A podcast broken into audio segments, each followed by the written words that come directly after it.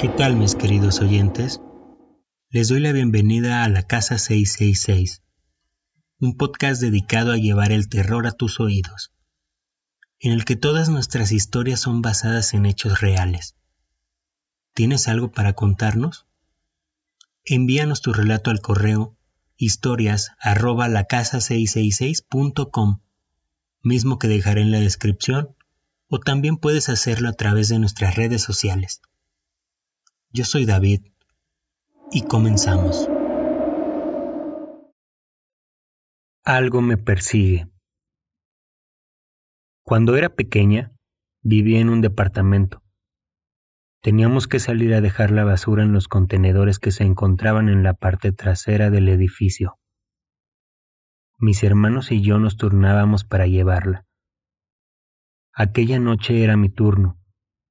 El pasillo en el que estaban los contenedores no poseían muy buena iluminación, por lo cual decidí hacerlo de la forma más rápida posible.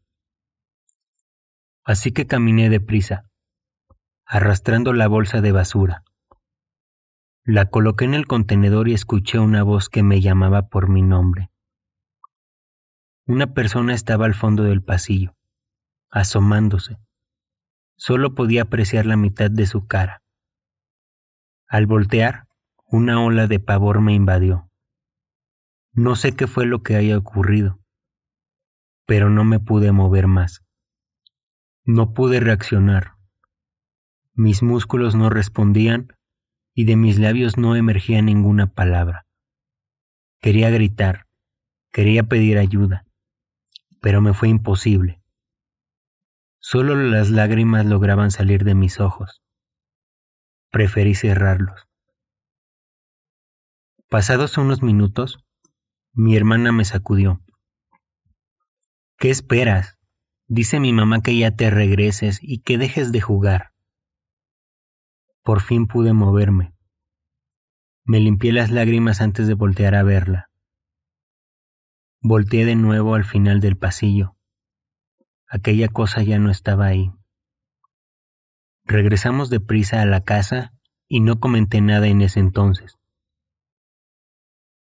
Años más tarde nos mudamos a otro estado, aproximadamente ocho años después, en una casa totalmente diferente y apartado por cientos de kilómetros, volví a ver aquella cosa.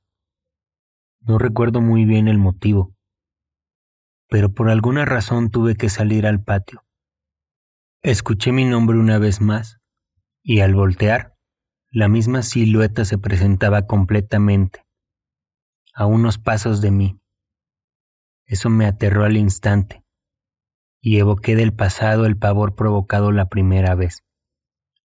En esta segunda ocasión fue igual de aterrador.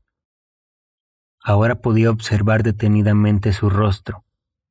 La mitad de él estaba quemada, dejando ver una piel rojiza en esa zona. Sus ojos eran completamente negros y una mirada que me dejó paralizada una vez más. No pude mover ni un solo músculo. Mi voz no emanaba de mi boca y en ese momento sentí que me desvanecí. Desperté en mi cama, preguntándome qué había ocurrido. Vi a todos a mi alrededor.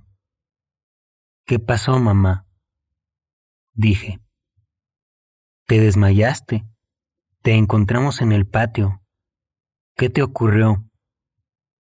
contestó mi madre. A lo que yo respondí que no recordaba nada.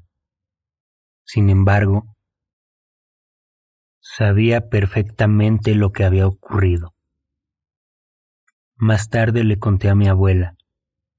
Le expliqué los detalles del rostro de aquel ente. Ese es el diablo, hija. El diablo tiene esas características.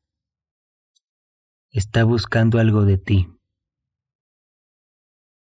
Años atrás, mi abuela decía que si lo veías tres veces, era un anuncio de que pronto dejarías esta vida.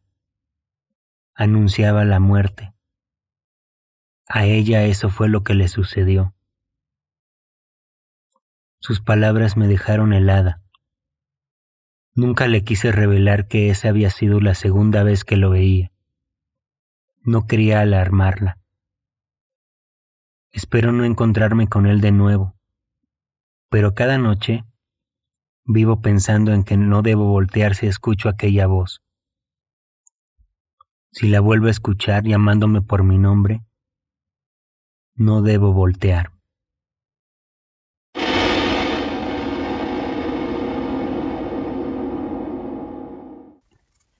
Y así termina una más de nuestras historias. Nos despedimos desde la casa 666 y esperamos que esta noche las pesadillas no te permitan dormir. Nos escuchamos en el siguiente episodio. Después de todo, es dulce oír la voz del diablo.